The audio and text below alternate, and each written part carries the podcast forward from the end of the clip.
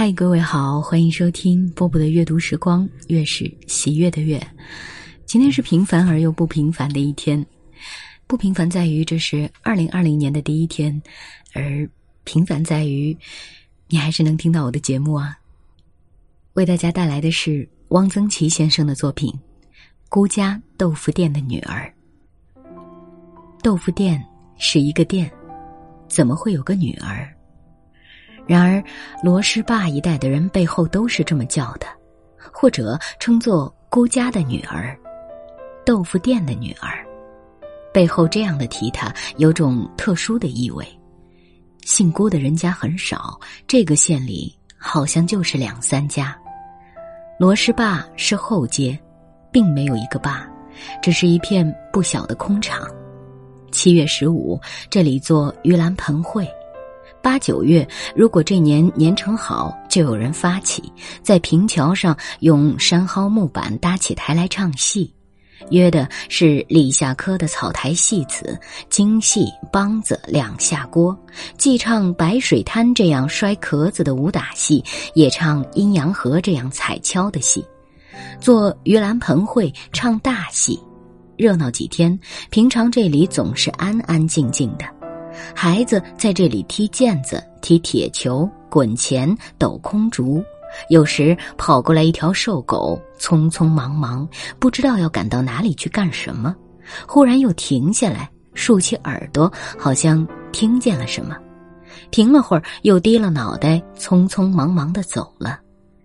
罗氏坝空场的北面有几户人家，有两家是打芦席的。每天看见两个中年的女人破围子编席，一顿饭功夫就织出一大片。芦席是为大德生米厂打的，米厂要用很多芦席。东头一家是个茶炉子，仅卖开水的，就是上海人所说的老虎灶，一个像柜子似的砖砌的炉子，四角有四个很深的铁铸的汤罐满满四罐清水。正中是火眼，烧的是粗糠，粗糠用一个小白铁簸箕倒进火眼，呼，火就猛升上来，汤罐的水就咕咕的开了。这一代人家用开水冲茶、烫鸡毛、拆洗被窝，都是上茶炉子去灌，很少人家自己烧开水。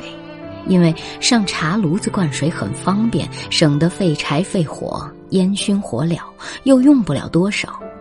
茶炉子卖水不是现钱交易，而是一次卖出一堆茶绸子，一个个长方形的小竹片一面用铁模子烙出十文、二十文，灌了开水，给几根茶绸子就行了。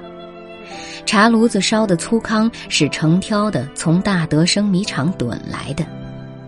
一进茶炉子，除了几口很大的水缸，一眼看到的便是靠后墙堆得像山一样的粗糠。罗师坝一带住的都是升斗小民，撑得起殷实富户的是大德生米厂。大德生的东家姓王，街上人都称他为王老板。大德生原来的底子就厚实，一盘很大的麻石碾子喂着两头大青骡子，后面仓里的稻子堆齐二两。后来王老板把骡子卖了，改用机器碾米，生意就更兴旺了。大德生原是一个米店，改用机器后就改称为米厂，这算是罗师坝唯一的工厂。每天这一带都听得到碾米的柴油机的铁烟筒里发出节奏均匀的声音，砰砰砰。王老板身体很好，五十多岁了，走路还飞快，留撇乌黑的牙刷胡子，双眼有神。他的大儿子叫王后辽，在米厂里量米记账。他有个外号叫大呆鹅，看样子也确实有点呆相。二儿子叫王厚坤，跟一个姓刘的老先生学中医，长得眉清目秀，一表人才。大德生东墙外住着一个姓薛的裁缝，薛裁缝是个老实人，整天只知道低头做活穿针引线。他的老婆人称薛大娘，薛大娘跟老头子可不是一样的人，她也穿针引线，但引的是另外一种线，说白了就是拉皮条。大德生门前有一条小巷，就叫做姑家巷，因为巷子里只有一家人家，姑家的后门就开在巷子里，和大德生斜对门两步就到了。后面是住家，前面是做豆腐的作坊，前店后家。姑家很穷，从罗师坝到草巷口有两家豆腐店，豆腐店是发不了财的，但是干了这一行也只有一直干下去。常言说：“黑夜思量千条路，清早起来依旧磨豆腐。”不过草巷口这家生意不错，一清早卖豆浆，热气腾腾的满满一锅；卖豆腐四大屉。压百叶，百叶很薄很白。夏天卖凉粉皮儿，这凉粉皮儿是用莴苣汁和绿豆粉，颜色是浅绿的，而且有股莴苣香。生意好，小老板前两个月还接了亲。新娘子坐在磨子一边，往磨眼里注水，加黄豆，头上插朵大红剪绒的小小的喜字。相比之下，孤家豆腐店就显得灰暗残旧，一点生气也没有。每天只做两屉豆腐，有时一屉，有时一屉也没有，没本钱买不起黄豆。顾老板老是病病歪歪的，没有一点精神。顾老板老婆死得早，没有留下一个儿子，跟前只有一个女儿。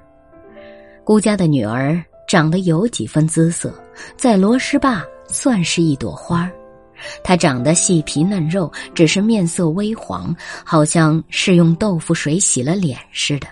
身上也有点儿淡淡的豆腥气。一天三顿饭，几乎顿顿是炒豆腐渣儿。不过，总得有点油滑滑锅。阡陌的骂着驴，也扔给他一捆干草。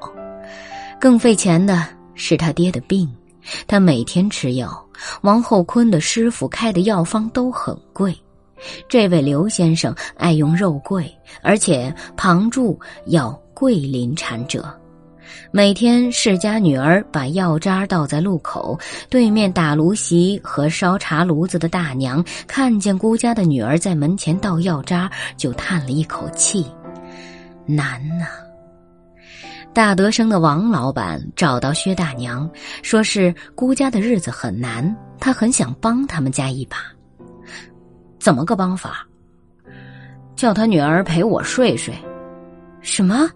人家是黄花闺女，比你的女儿还小一岁。我不干这种缺德事儿。你去说说看。媒人的嘴两张皮，辣椒能说成大鸭梨。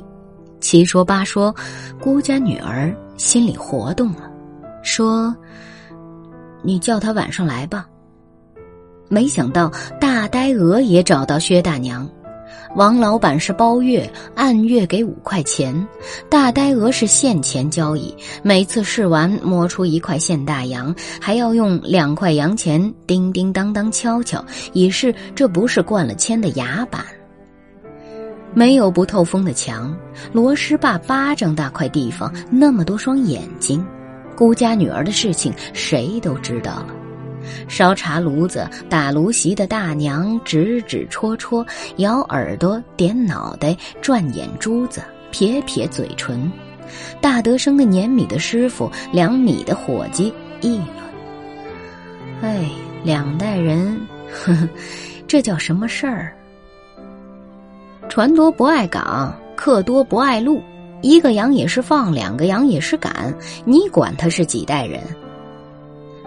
姑家女儿的身体也不好，脸上总是黄白黄白的。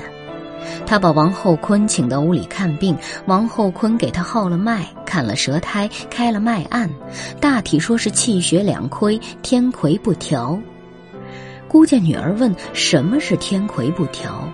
王后坤说：“就是月经不正常，随即写了一个方子，无非是当归、枸杞之类。”王后坤站起身来要走，姑家女儿忽然把门拴住，一把抱住了王后坤，把舌头吐进他的嘴里，解开上衣，把王后坤的手按在胸前。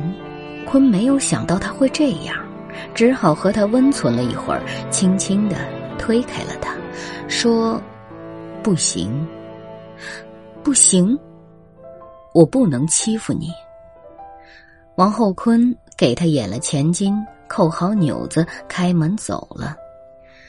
王后坤悬崖勒马，也因为他就要结婚了，他要保留一个童身。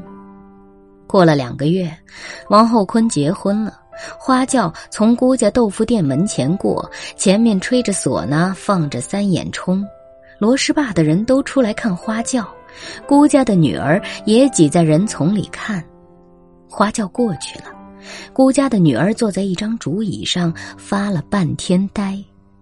忽然，她奔到自己的屋里，伏到床上嚎啕大哭。哭的声音很大，对面烧茶炉子的和打炉席的大娘都听得见，只是听不清她哭的是什么。三位大娘听得心里也难受，就相对着也哭了起来，哭得稀溜稀溜孤。家的女儿哭了一起。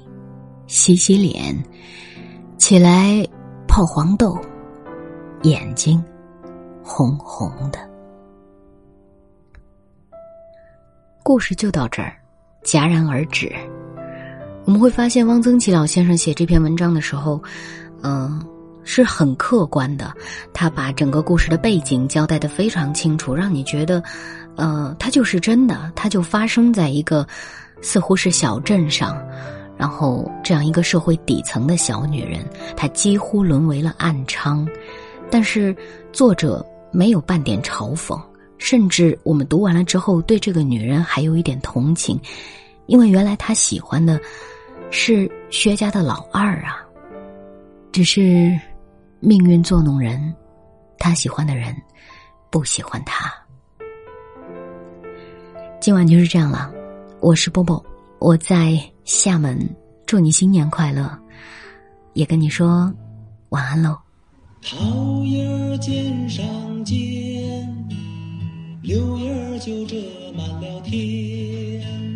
在其为这个命啊公，细听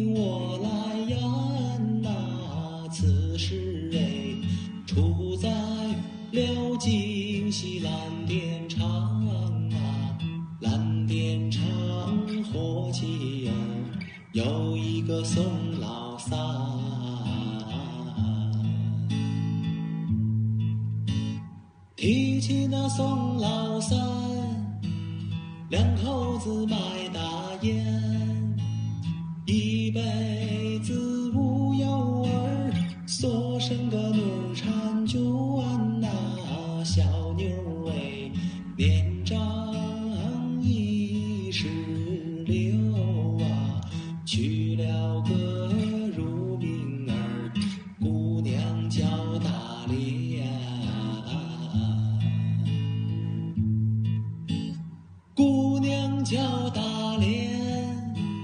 俊俏好容颜此鲜花无人采琵琶断弦无人弹呐奴好比貂蝉思吕布又好比阎婆惜坐楼想张